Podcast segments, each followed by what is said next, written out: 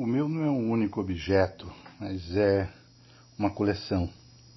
A coleção do Gibi Semanal, que a, se eu não me engano, extinta RGE lançou pelos idos de 1977, 76, 78, enfim. Eu estava no meio da minha adolescência, entre os meus 13 e 15 anos, e é uma coleção de 40, 40 gibis em formato de jornal, com uma qualidade inigualável e representa tanto para mim.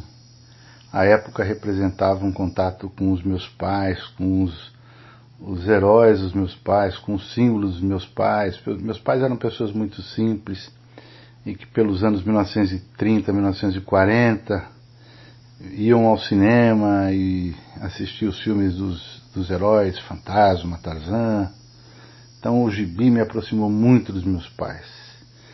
E foi uma referência para mim, é uma referência para mim de cultura, de arte, de ação, de aventura, de clássicos, de inovação.